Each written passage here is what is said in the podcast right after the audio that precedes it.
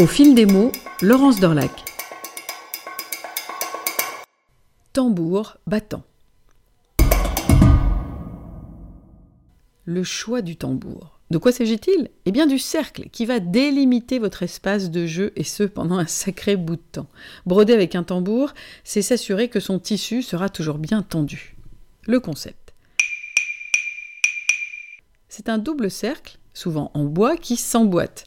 Le cercle intérieur forme un rond entier, le cercle extérieur est lui coupé à un endroit et relié par un petit système de pas de vis. Oui, plus on visse, plus on peut fermer ce cercle. L'intérêt. Primo, en travaillant sur un tissu bien tendu, le tambour permet de donner la même tension à tous ses points. Deuxio, le tambour permet d'avoir une meilleure visibilité du rendu.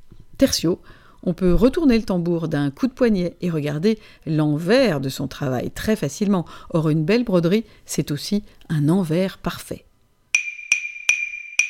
Tambour de bois ou de plastique?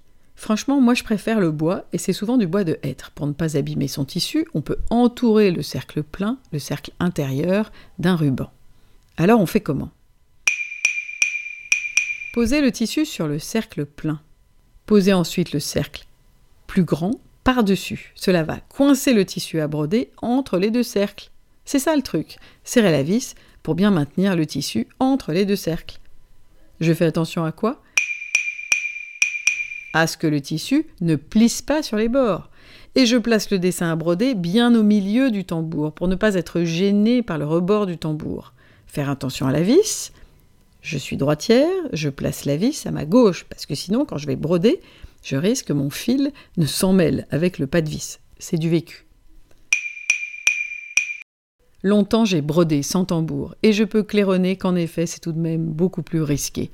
Le tissu est plus lâche, il est alors moins facile de faire des points réguliers. Croyez bien ce que je dis, sans tambour ni trompette.